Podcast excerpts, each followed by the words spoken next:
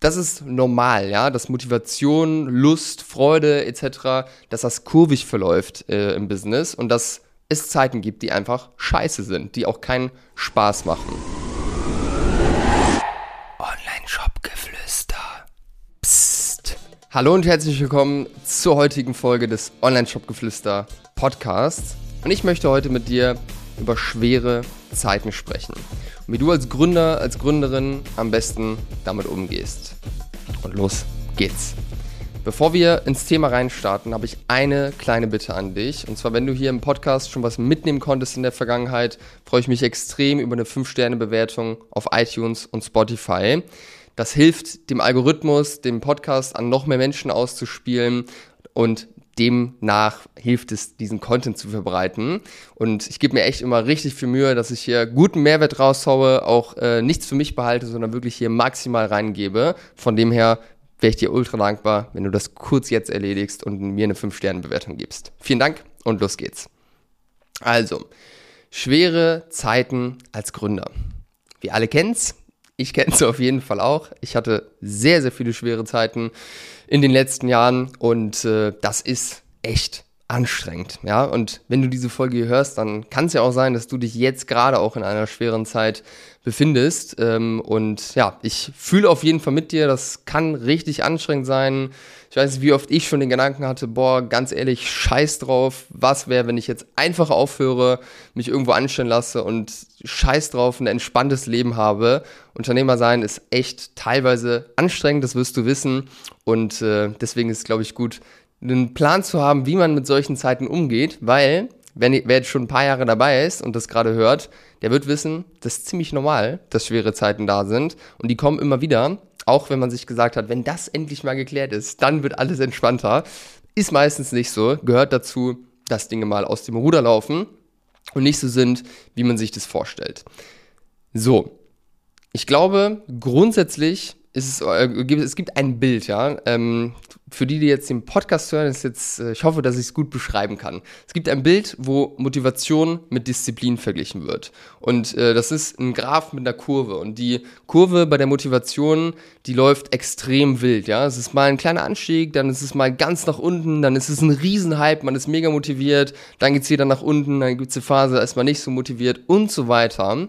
Und das ist normal, ja, dass Motivation, Lust, Freude etc., dass das kurvig verläuft äh, im Business und dass es Zeiten gibt, die einfach scheiße sind, die auch keinen Spaß machen. Das ist völlig normal.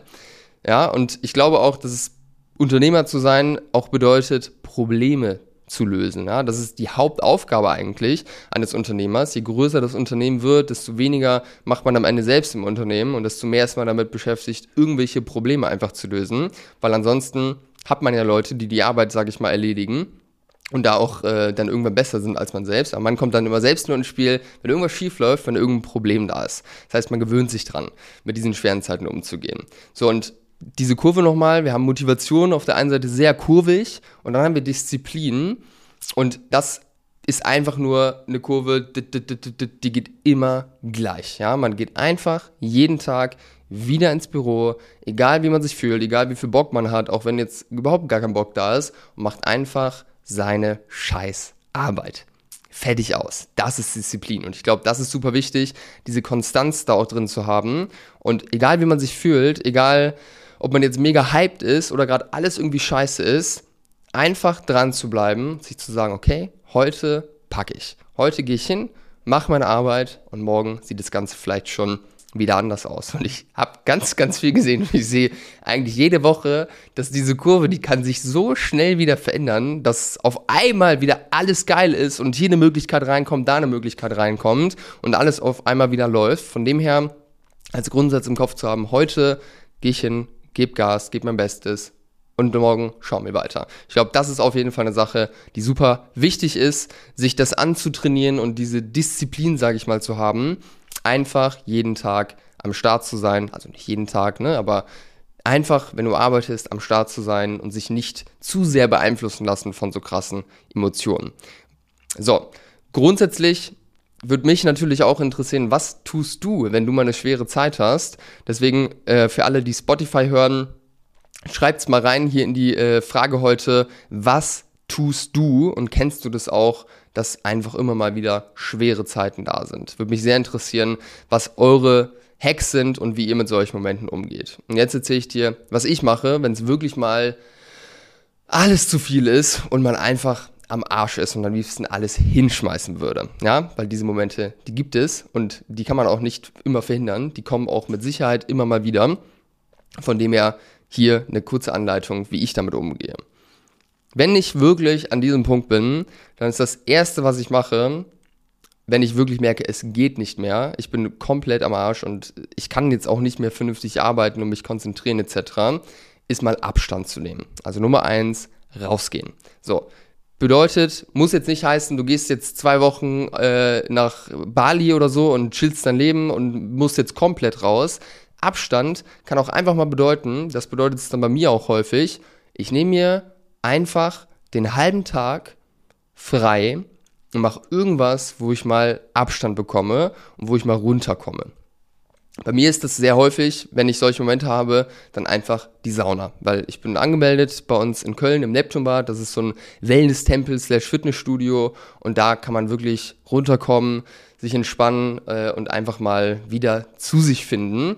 Und wenn ich merke, alles zu viel, dann gönne ich mir einfach mal zwei, drei Stunden, gehe dahin, und denk mal gerade nicht über Arbeit nach, sondern fang einfach mal wieder an, mich selbst zu fühlen, ganz entspannt zu werden und dann kann ich mich mit dem Problem beschäftigen. So, und wenn ich diesen Abstand nehme, egal ob das jetzt in die Sauna gehen ist, in die Natur gehen, mit dem Auto irgendwo hinfahren oder sich auch mal ein Wochenende Zeit nehmen und irgendwo hinfahren, egal was es jetzt ist, also ich mache, wenn ich mir diesen Abstand genommen habe und wieder ruhig bin und diese ganzen krassen Emotionen, sage ich mal, raus sind, das Gedankenkarussell ein bisschen ruhiger geworden ist, ich schaue mir erstmal an und reflektiere kurz und schaue, was ich eigentlich schon geschafft habe.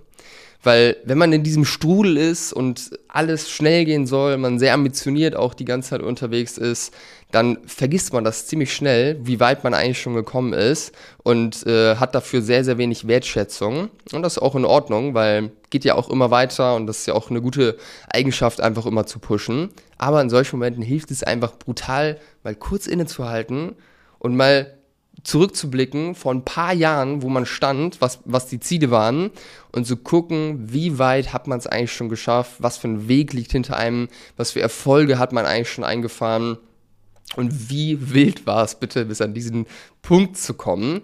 Und das ist auf jeden Fall ein Moment, wo ich dann echt immer merke, okay, crazy, was eigentlich schon gegangen ist, wie weit man eigentlich gekommen ist und wie dankbar man auch dafür sein kann. Und das ist dann eine gute Emotion, sage ich mal, in der man wieder sehr gut darauf gucken kann und wieder lösungsorientiert, sage ich mal, an der jetzigen Situation arbeiten kann. Und das ist dann auch der dritte Punkt, den ich mache, wenn ich runtergekommen bin, wenn die Emotionen raus sind. Nummer eins, wenn ich reflektiert habe, mal wieder in einer positiven Emotion bin, gemerkt habe, wow, wie krass weit habe ich es eigentlich schon geschafft. Das dritte, was ich jetzt tue, ist, ich bin ruhig, ja, ich bin äh, mit positiven Gefühlen wieder. Ich überlege mir jetzt ganz in Ruhe, was kann ich jetzt tun und wie gehe ich mit dieser Situation um.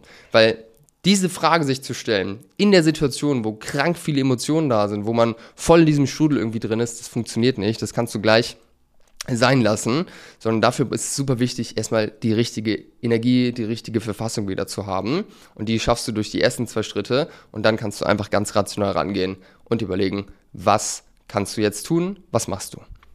Fertig aus. Das sind meine drei Schritte eigentlich, die ich gehe, wenn es bei mir drunter und drüber geht und ich denke so, leck mich alle am Arsch. Und ich hoffe, dass ich dir damit helfen kann. Wenn du mit deinem Shop gerade in der Situation bist, vielleicht liefen die letzten Jahre richtig krass und irgendwie ist es schwieriger geworden und du weißt nicht genau, wie es weitergehen soll, stell doch einfach mal eine Anfrage bei uns. Wir gucken uns das zusammen an, wir geben dir unsere Einschätzung, was wir tun würden in deiner Stelle äh, und vielleicht können wir dir ja helfen, das Ruder rumzureißen und nach vorne zu gehen. Und äh, ja, in diesem Sinne hoffe ich, dass hier jeder was mitnehmen konnte. Und ich würde sagen, wir hören uns in der nächsten Folge. Dein Behrendt. Bis dann.